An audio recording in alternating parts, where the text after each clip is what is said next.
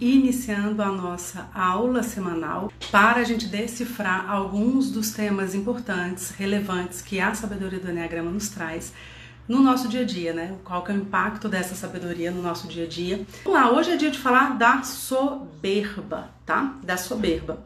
Eu não sei se vocês sabem, mas os pais do deserto, eles elencaram, então, oito doenças espirituais né? Oito doenças espirituais, todas que a gente conhece aqui, tá? Ai, Luísa, não conheço, tá bom. Então entra lá é, que você vai dar uma olhada em quais são as paixões, quais são os vícios emocionais, quais são as doenças espirituais através do Enneagrama. O Enneagrama é uma junção de várias coisas, entre elas os ensinamentos do pai, do, dos pais do deserto, tá bom? Entre elas, né? É junção de várias coisas. E aí no Enneagrama a gente vai conhecer nove, tá? E nos Pais do Deserto eles falavam pra gente sobre oito. Oito paixões menos o medo, ok? Então a gente vai passar pelas oito, é, trazendo coisas não do Enneagrama, mas dos Pais do Deserto. Então, ah, por que, que a Luísa está falando disso que ela nunca falou lá nas aulas dela? Porque eu tô falando dos Pais do Deserto, eu não tô falando do Enneagrama, tá bom? Então é isso que eu tô falando. Cabe um recado que eu sempre dou, mas eu vou falar aqui rapidamente, que é o seguinte. É, se você se incomoda de alguma forma, né, de, de misturar essa sabedoria, essa sabedoria, né, que traz uma, um olhar psicológico e também espiritual, eu recomendo que você estude alguma outra coisa, que você aplique alguma outra coisa. Eu sou completamente, é, eu confio muito é, no Enneagrama porque ele já mudou a minha vida e mudou a vida de milhares de alunos e mentorados meu. Então é claro que eu confio muito no Enneagrama, mas gente, existem mil coisas que você pode fazer que pode te ajudar bastante tá bom? Então não se prenda ao Enneagrama, vá fazer outra coisa. Se essa questão do espiritual e psicológico junto te incomodar, tá bom? Porque não dá para falar de Enneagrama sem falar do lado espiritual, ok? E eu tô falando através dos padres do deserto, dos pais do deserto. Então eu vou falar algumas nomenclaturas aqui que talvez te soe estranho, né? Entre elas pecado, né? Mas o que, que é isso? É alguma forma de. É é, manobrar as massas, gente, eu tô só traduzindo, tá? Não fiquem bravinhos comigo. E não vamos também gastar o nosso tempo com coisa que a gente não pode resolver, tá? Pessoas muito mais gabaritadas do que a gente, muito mais, né? É, gabaritadas do que a gente já estudou isso de uma maneira muito muito profunda e, e, e de muita aplicação também. Então vamos dar um crédito e, e trazer para nossa vida e meditar antes de refutar né? A gente não tem uma coisa assim, né? Isso daí eu não concordo, isso daí não sei o que lá. Então calma, né? A gente é a era dos sabichões, mas nunca se viveu tão mal como a gente está vivendo hoje em dia. Então calma, talvez valha a pena a gente ouvir um pouco. Esse recado foi para você que é tipo 2, tá bom? Ouvir. É, eu vou falar algumas dicas de mudança de vida ainda hoje para você, principalmente para você que tem a soberba em, em é, atuando ali de maneira predominante, uma das dicas é ouvir mais do que falar, então espere que vai valer a pena, tá? A Su tá falando ali, com a escola minha vida melhorou drasticamente e dos que me rodeiam. Isso aquece meu coração, sabe? Porque eu acho que sua vida melhorar, tá bom, eu fico feliz. Mas das pessoas ao seu redor eu acho que aquece, porque a gente tá numa época muito assim, eu, eu tenho trauma disso, não posso fazer. Eu me sinto melhor fazendo isso, entende? Eu, eu, eu. Cara, tá aí o outro né? Ai, meu marido, não sei o que lá. Tá, mas você não pode ser um pouco mais doadora do que você já é? é não, Luiz, mas essa é uma live sobre soberba. Os tipos dois estão ouvindo, eles são os doadores do Enneagrama. Aham, uhum, são. A gente vai conversar sobre isso. Fica por aí, porque não é uma doação genuína, né? Ok, então vamos lá. Vamos lá, gente. É, por quê? Então tá. Por que, que a soberba ela é o início, segundo São Gregório Magno, né? Ela é o início de todos os outros, é, todas as outras doenças espirituais. Existem algumas razões para que isso é, fique claro, né? É, para os diretores espirituais da época e que eu vou aprofundar nisso depois lá na escola, que a gente realmente não tem tempo. E eu vou trazer uma razão aqui que é muito importante que é a tendência desordenada, que é a tendência desordenada que você tem de achar que sabe mais do que todo mundo. Sabe como é que o outro deveria viver a vida, sabe como é que o outro, como é que você poderia ajudar o outro sem o outro ter te pedido opinião. É, você sabe é, falar o que o outro precisa, você sabe o que é melhor para você. Isso é uma tendência desordenada e que vai contra o que é esperado do ser humano, que é até uma certa dependência do outro, dependência de algo externo, tá? Então, o soberbo predominante, ele vai ter certeza que ele veio com um temperinho a mais, sabe? Mas no sentido assim, né? É, o padre Paulo, quem dá é, essas aulas sobre é, doenças espirituais, ele fala que tem um ditado é, italiano que diz, é, eu não vou lembrar, gente, quem é meu aluno sabe que eu misturo os ditados todos, mas a, a, a, a o raciocínio é assim, tem cocô aqui no queixo, no bigode, né? Tem cocô no bigode, que ele anda assim, ó. Sabe? Então, o soberbo, ele tem uma impressão que ele é maior do que verdadeiramente ele é. Você imagina uma pessoa que tem certeza que pode te ajudar, sem você ter pedido ajuda. Você imagina uma pessoa que não separa tempo para cuidar das próprias questões e que está cuidando da vida do outro. Repara que quando os pais do deserto falavam que essa é uma doença espiritual desafiadora e muito cheia de armadilha, eles falavam sobre isso, porque a pessoa tende a ocupar o lugar de Deus. Sabe? A pessoa tende a ocupar o lugar de Deus que a, a ponto de achar que ela pode falar o que é melhor para o outro, a ponto de achar que ela pode abafar suas próprias fraquezas, deficiências para cuidar do pobrezinho do outro que está precisando.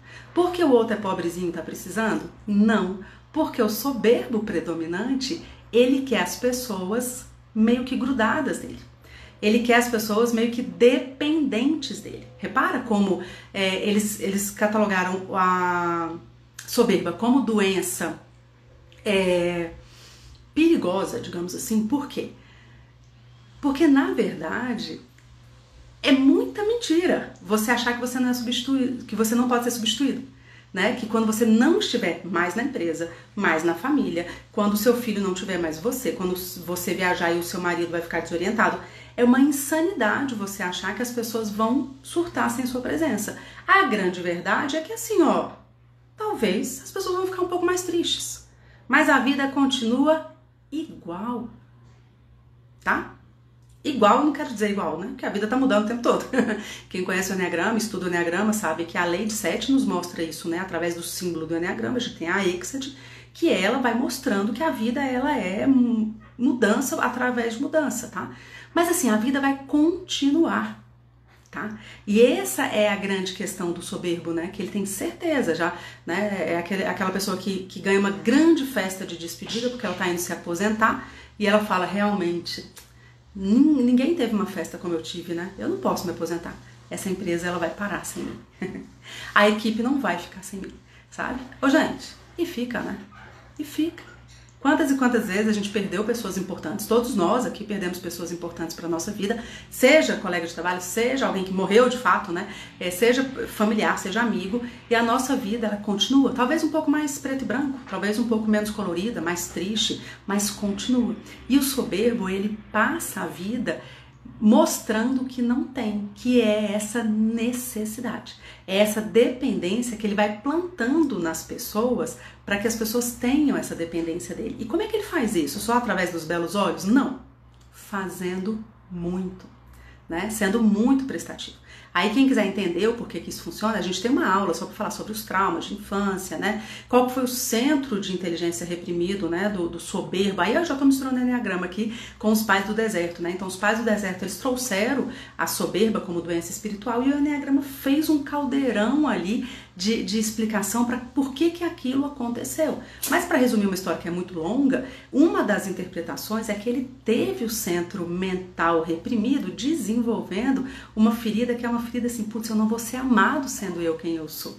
E por isso eu tenho que ser diferente dos outros, tá? E lá na escola eu vou aprofundar essa aula, é, mas eu já vou jogar aqui uma coisa é, que vai fazer sentido para vocês. Uma das coisas que os pais do deserto falavam é, como cura da soberba é para de ser exótico. Parece que é até alguma coisa pro tipo 4 isso, né? Mas é para de ser exótico no sentido assim, você é normal como qualquer um.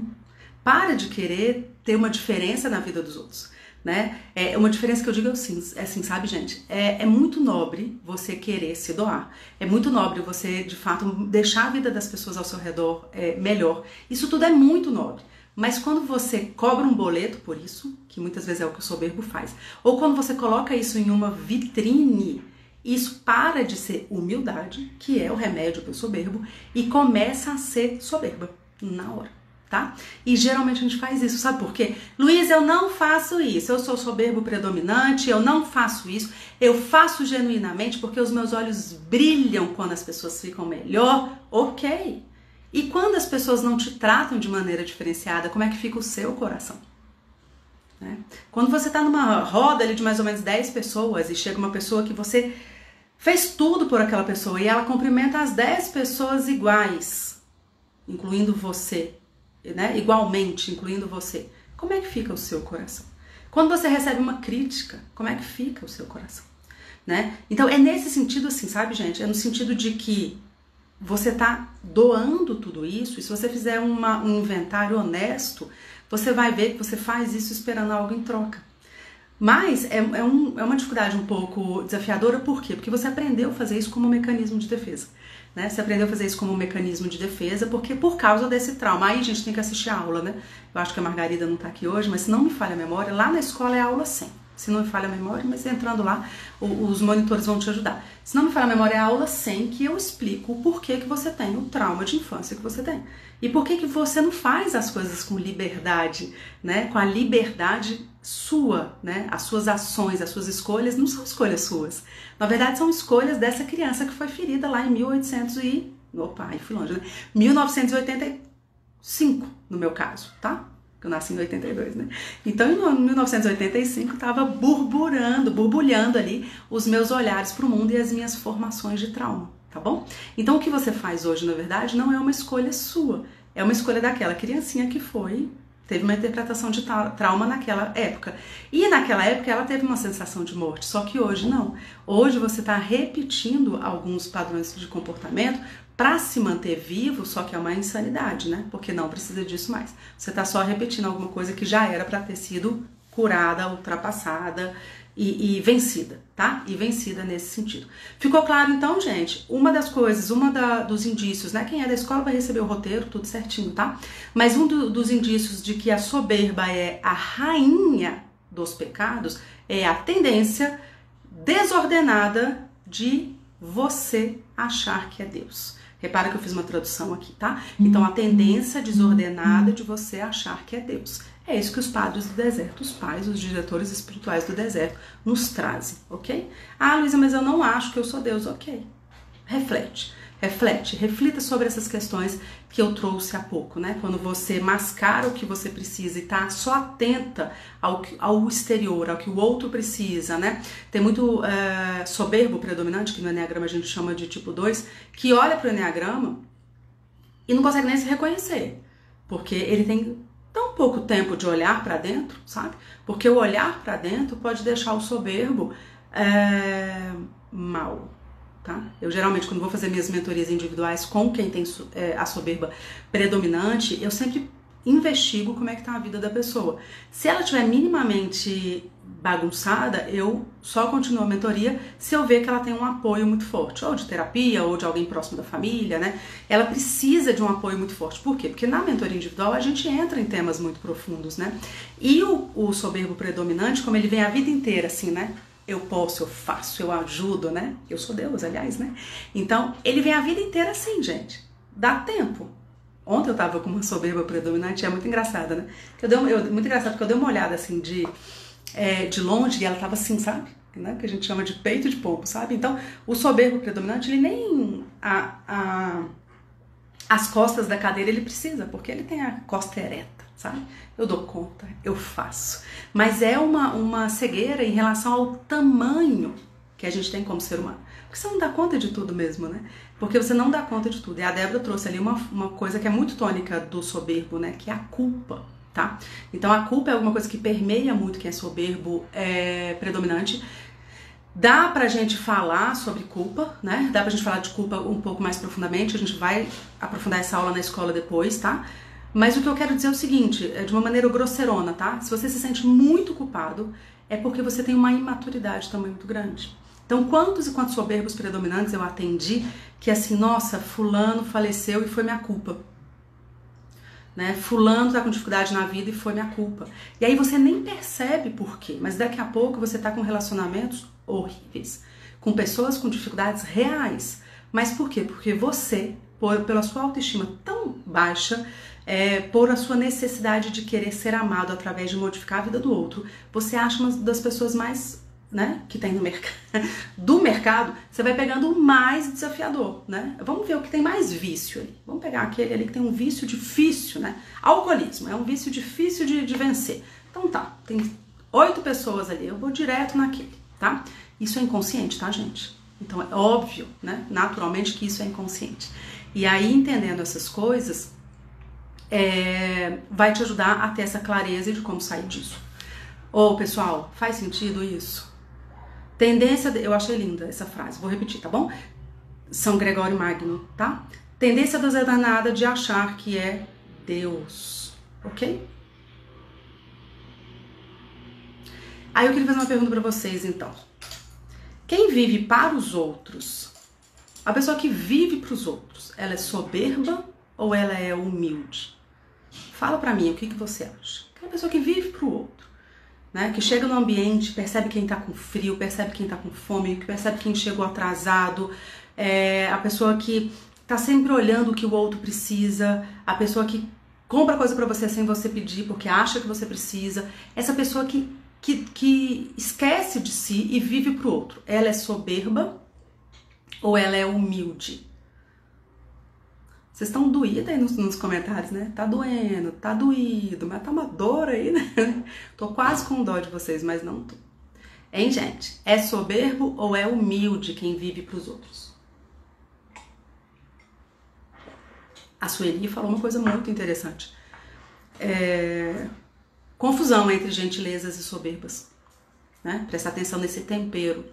Se não mexer com ego, é humilde, diz a Su. a Lu, que é uma tipo 5, falou: não sei opinar. Adorei. Tipo assim, deixa eu pensar, porque tipo 5 não responde na hora, né, Lu? Amei. Não sei opinar. Ai, gente, aprenda isso. Olha que lindo falar, não sei opinar. Não sei, porque a gente tem que saber de tudo hoje em dia, né? Soberbos, predominantes. Aprenda um pouco sobre isso. Eu acho que é uma forma de alimentar o próprio ego para se sentir útil. Ok, Débora, é isso. É humildade quando? Quando eu não coloco na vitrine, né? Estou te ajudando. Ou quando eu não cobro o boleto emocional, né? Eu fiz tudo por você, como é que você não vai me tratar diferente? Isso é um boleto emocional, entende? Quando eu não coloco na vitrine. Ah, Luísa, mas não é bom ajudar os outros e também divulgar isso para que os outros, é, para que as outras pessoas fiquem, né, enfim, inspiradas em fazer isso? É, ok, pode ser, tá? Eu tô falando aqui de, de acordo com São Gregório Magno, que diz o seguinte: colocou na vitrine, espalhou aos os quatro cantos, aí já é soberba e não mais humildade, tá bom? É humilde se. É, ah, isso, Rodrigo, adorei. Adorei. Ele falou: é humilde se você der o que o outro precisa. Aff, aí, aí pega também quem é do mundo do Enneagrama e que é tipo 6, tá? Gostei disso. Eu achava que era humilde, mas depois enxerguei que é soberbo em alguns momentos. E aí tem a ver com se achar, se colocar no lugar de Deus, tá? Se faz esperando em troca, não é humilde, diz a Thay, que é uma 8, é 8 e 80 e é isso, né? Então, aí a Carol diz: viver genuinamente pro outro é humildade, ou seja, se não for genuíno, não é, né? É, lembro, lembro de Jesus, diz a Lu, quando a mão direita der que a esquerda não seja avisada, né? Então, quando a mão direita der, tá bom, é, Lu, eu sei que você lembrou de Jesus e eu também, mas pro soberbo é difícil, porque vai ficar aqui, ó, né? Eu quero falar, né? Eu quero é, cobrar, eu quero explicar que eu fiz diferente, sabe? É, às vezes o, o soberbo predominante nem tem essa ânsia de falar, mas a ânsia do reconhecimento tem, entende? Então ele vai ter uma ânsia de reconhecimento. Lindo mesmo, Carol, eu também gostei. Eu, eu amo a participação dos alunos do 963 porque eles têm um entendimento diferenciado. Aliás, né, um povo que se encontra semanalmente para destrinchar uma sabedoria que não acaba nunca, é um povo meio diferente mesmo, não é um pessoal comumzinho, não, um bando de doido, né? então vamos, gente. Segundo ainda os pais do deserto, a gente tem aqui uma doença espiritual desafiadora, porque ela ela não é uma doença do corpo, tá? Segundo os pais do deserto, como assim? Luxúria, gula, é, até a própria vaidade. Não é uma coisa que você vira e fala assim, cara, eu, é claro que para mim e eu vou é, melhorar isso. Mas ela seria uma doença do espírito, né? É como se fosse assim, ó, se você tem um corpo e você teve uma queda, né, uma ruptura lá no Enneagrama, a gente chama isso por volta lá dos seus quatro anos, a ruptura completa com a essência e a formação da personalidade, tudo isso é muito complexo, mas a gente destrincha um pouco lá pela escola. Então, você teve essa queda, essa ruptura, né? E aí abriu-se espaço, então, é, para tendências ruins, concorda comigo? Se a gente não cuidar, eu tenho um filho de 5 anos, se eu não ficar o tempo todo educando ele, ele faz coisa ruim, né? Entende? Então, a gente também. Então, essa tendênciazinha de, de ir para o mal, tá? Então a gente tem uma tendência de ir pro mal. Só que assim, eu tô comendo além da conta, eu tô falando além da conta, que seria a gula, né? É, eu tô tendo excessos além da conta, que seria luxúria. Ok, talvez isso seja um pouco menos complicado de ajustar. O problema é que a soberba, ela não é do corpo, sabe? Ela é uma coisa assim do espírito. Então, é, a gente quase nem percebe que aquilo está acontecendo. E, eu, e aí, outro desafio grande, tá? Do soberbo eu já venci um monte de coisa. E quando eu chego na soberba, eu tô muito me achando. Muito. E aí é quando os, opa, aí é quando os pais do deserto falam: opa, aí tá um sinal de que você de novo vai ser sequestrado por essa soberba. Tá bom? De novo você vai ser sequestrado por ela, tá? é muito interessante aprender pelos contrastes, né? Então, a gente estava discutindo isso na escola outro dia, que é um ensinamento da professora Lucilena Galvão, quando ela diz que a gente aprende o que é vida ao pensar na morte, né? Então, vamos pensar nos contrastes da soberba, que seria magnanimidade e humildade, tá? Humildade a gente já destrinchou um pouco aqui, né? Humildade no sentido de que é, ser humilde de conhecer a verdade, eu acho que se eu pudesse resumir seria isso, né? Qual é a verdade? Criaturinha de Deus, soberbo predominante. Você é limitado. Essa é a verdade, tá? Então, através dos ensinamentos, né, é, dos diretores espirituais, é assim, ó, presta atenção. Por quê? É porque você vai ter uma limitação. Não foi isso que aconteceu, né, com Adão e Eva? Você pode todas as frutas, todas as árvores menos uma. Uma das, das interpretações é querido, você tem uma limitação, tá? Então, o soberbo predominante, ele tem que parar de ser caprichoso ao ponto de achar que todo mundo tem limitação, menos ele, tá? Me cobrem que eu vou aprofundar isso na escola, tá? Porque aqui, de fato, a gente tem dificuldade mesmo de tempo. Humildade, humildade seria isso, tá? Humildade, é, a grosso modo, seria a gente entender essas nossas limitações e entender que a gente não pode ajudar todo mundo, que a gente não tem a resposta de tudo, que a gente é, pode mostrar as nossas fraquezas, que a gente não vai morrer. Às vezes não está no ponto de mostrar, mas que a gente pode pensar nelas, né? Porque às vezes o, o soberbo predominante ele engana as pessoas ao redor, inclusive ele mesmo. Engana como, Luísa? Falando mais do que ele sabe fazer né? É, por isso que assim, é muito importante ver a obra da pessoa, não o que ela está fazendo, não o que ela está falando, né? Você tem que ver o que a pessoa já fez, porque falar é muito fácil, né? E para o soberbo predominante é muito fácil falar. É muito fácil, ele coloca na cabeça dele, aqui um pouco parecido com o vaidoso, né? Que a gente deve conhecer nas próximas semanas. Mas ele já fez na cabeça dele uma imagem do que é possível, tá? Que é aquela frase que eu brinco sempre, né? Veio para aprender, acabou ensinando. Então, eu sei mais que as outras pessoas, eu sei mais até que Deus, tá? É, ok. Humildade e a magnanimidade, né? E a magnanimidade, ela vem para ensinar pra gente uma coisa assim, ó. É... Ao mesmo tempo, não vá achar que humildade é você vestir, né, uma roupa marrom e sair falando marrom porque significa isso, né?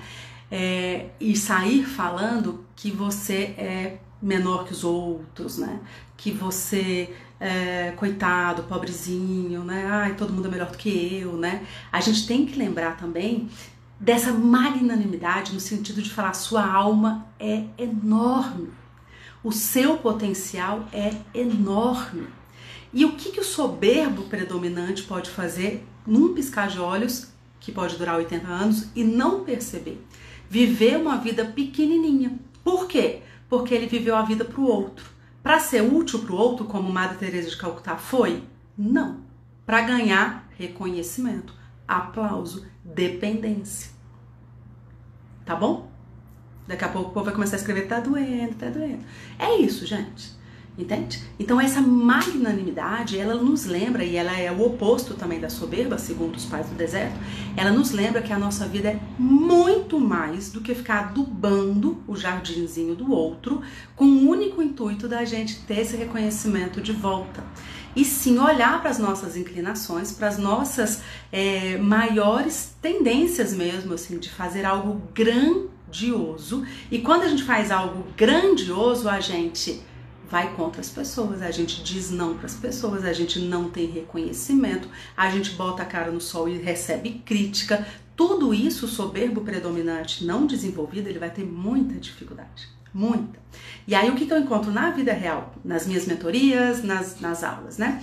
Muito soberbo predominante, que aqui no mundo do Enneagrama a gente chama de tipo 2, é meio que ancorado, meio que escorado nos outros sabe? Viveu a vida da outra pessoa, ajudou a esposa nos seus uh, nas suas, nos seus reconhecimentos, né? Ajudou o marido, ajudou a empresa e aí não teve essa visão de olhar para si e falar assim, peraí, tem algo maior que eu tenho que fazer aqui. Faz muito sentido eu fazer algo maior do que simplesmente viver a vida do outro e nem é para o outro ficar melhor, é para o outro ser dependente de mim.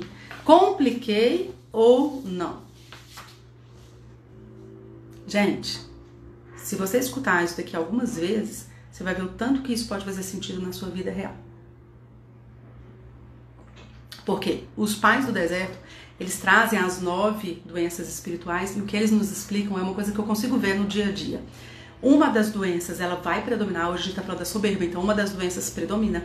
E quando a gente começa a trabalhar virtude, é muito estranho isso, sabe? Quando uma doença predomina, meio que as outras ficam é, pausadas, digamos assim, sabe? Então eu sou soberbo predominante, mas aí pode ser que eu seja avarento, meio reprimido, sabe? Você vai meio que abafando todas as outras, o que é bom, entende? Pode ser uma coisa boa, né?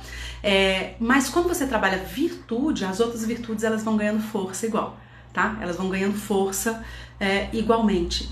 Então é importante pensar um pouco sobre isso, ok? Eu quero então que vocês que são meus alunos me cobrem, porque são Gregório ainda traz quatro tipos de soberba, tá bom?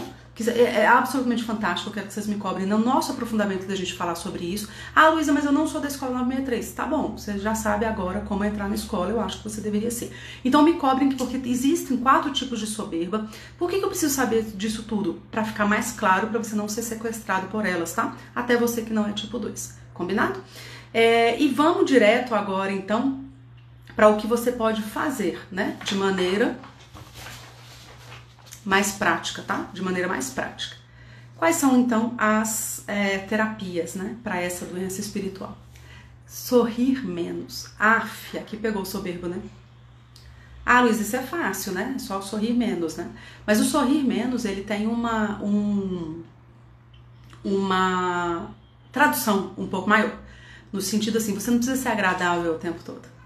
Você pode desagradar, né? Você pode pedir ajuda, você pode se entristecer, porque tem muito soberbo predominante, já que ele veio ensinar e não aprender, que ele vem para dar solução. Como é que ele vai mostrar para o outro que ele tem um problema? Né? Quantos e quantos soberbos eu já atendi que fala assim para mim: quando eu tive um problema na vida, eu me recolhi até eu conseguir, até eu conseguir resolver sozinho. Né? Nossa, que ato de heroísmo, né? Não é um ato de fraqueza a ponto de achar que se ele mostrar que tem alguma fraquezinha, as pessoas vão gostar menos dele, respeitar menos ele e saber que, que vai poder contar menos com ele. Entende? Então, é, essa questão assim de ficar menos disponível não é o remédio para todo mundo, mas é um remédio para o soberbo predominante. Se recolha, tá? O Enneagrama é um símbolo muito perfeito, né? Porque é, o, quando a gente vai falar, quando a gente junta essa, essa sabedoria dos pais do deserto com o Enneagrama, com o símbolo do Enneagrama, quem conhece sabe que o Enneagrama é um símbolo com nove pontos. Aonde está o soberbo, pessoal? No alto. Ele tá aqui, ó, no alto do símbolo, tá? Ali no ponto 2. Então, tem o 9, tem 1 e tem o 2. Ele é o mais alto dos emocionais. Ele está indicando para o céu, para o sol, tá bom? E o que, que ele precisa fazer? Porque a inclinação da personalidade está indicando, está levando ele para o sol. O que, que ele precisa fazer então? Se contrariar, que é vir para baixo. Quem está lá embaixo? Deixa eu ver se eu estou viajando muito para ver se meus alunos sabem. Gente, o 2 está aqui. Quem está aqui? Vamos ver se o pessoal sabe. Porque às vezes eu fico falando também e tô viajando aqui na maionese, né? Hum, hum. Quem tá aqui, gente, lá no baixo? Qual ponto tá lá no baixo?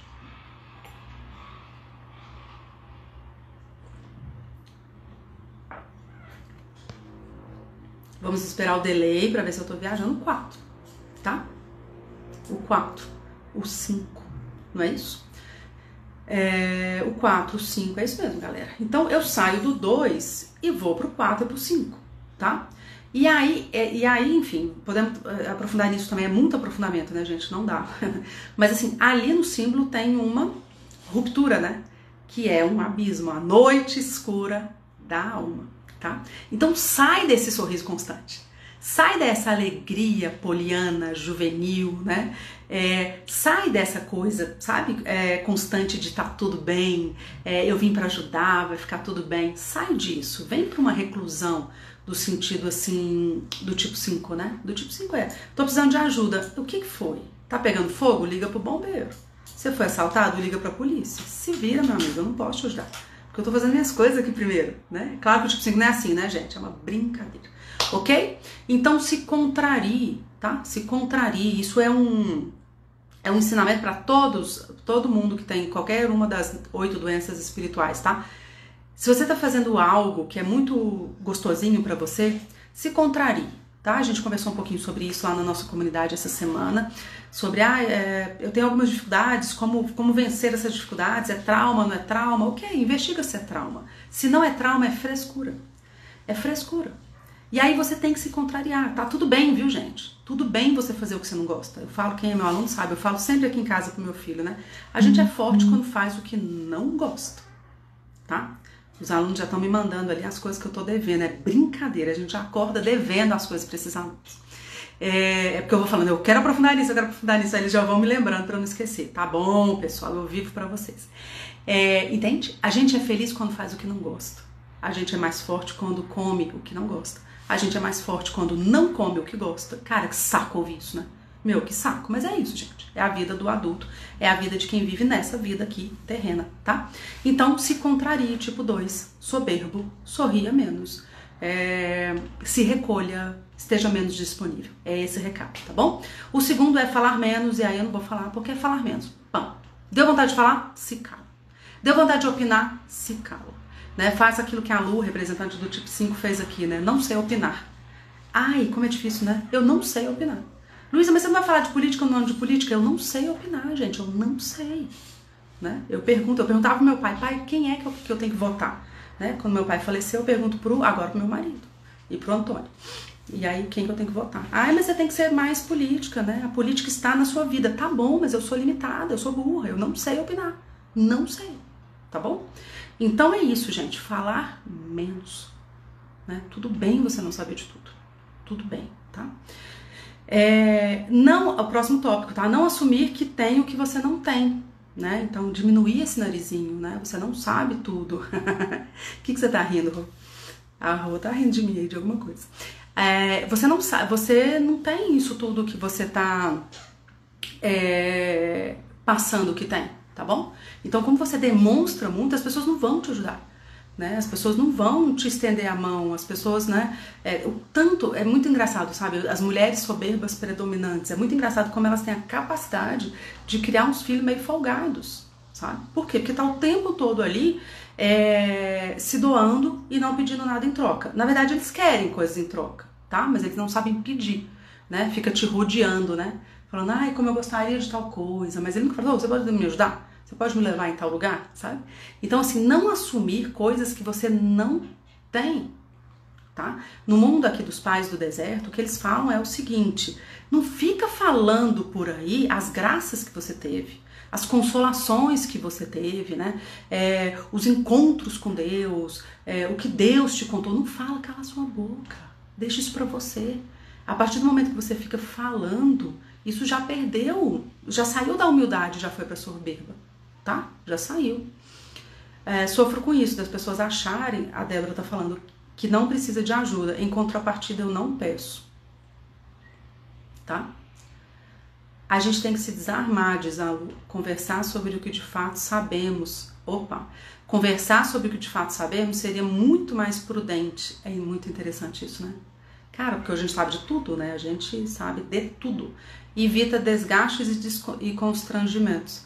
Desapegar. Mas também temos que nos abrir ao novo, com humildade. É então, Lu, isso é um bom recado para o tipo 2, né? É um bom recado para o soberbo, né? Ouça porque daqui a pouco você está dando aula, sabe? Você está dando aula. Eu, é engraçado que quem é meu aluno já escutou essa história, né?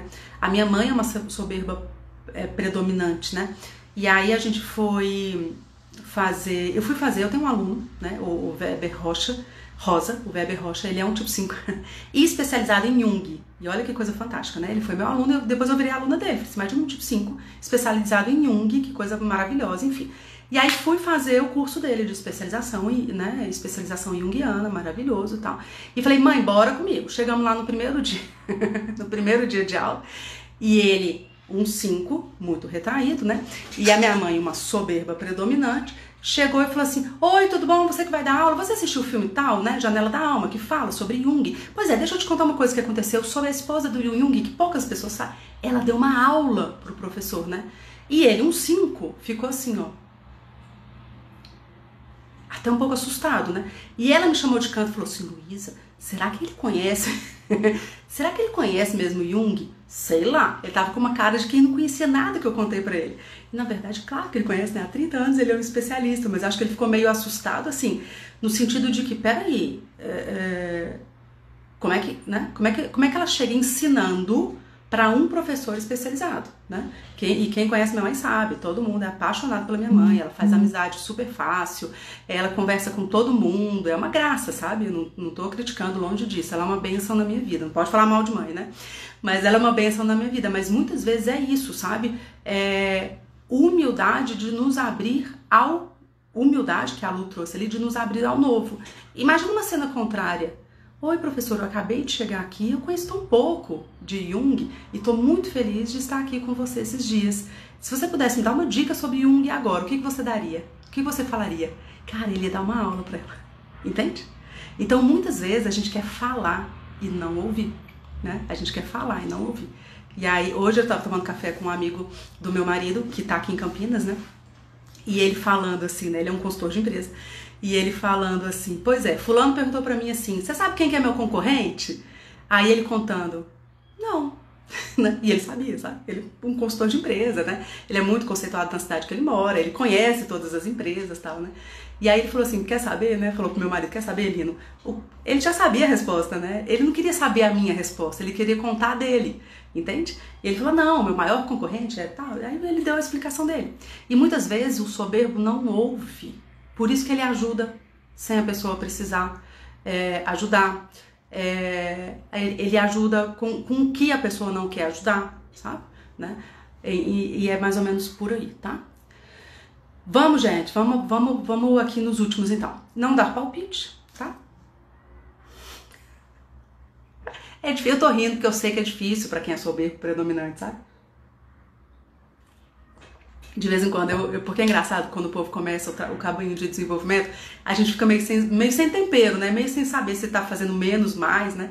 E aí de vez em quando alguns soberbos me, me, me, me chamam, né? Falam, Luísa, fulana fez tal coisa, tá, tá me dando vontade de falar para ela, né? O que, que eu faço? É errado, não é? Eu falo, isso é palpite, né? É, ela te pediu? Ela te pediu sua opinião? Não, então não dê. Não, Luísa, mas ela precisa escutar porque vai melhorar a vida dela. Mas ela pediu sua opinião? Não. Então, palpite eu traduzo mais ou menos assim, né? Uma opinião que não foi solicitada, tá? Ela te pagou pra você dar essa opinião? Você é terapeuta dela? Você é mentora dela? Você é consultora, né? Então, então não.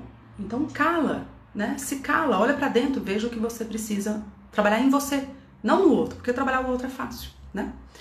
É, e aprender no lugar de ensinar, que foi o que eu já dei de exemplo.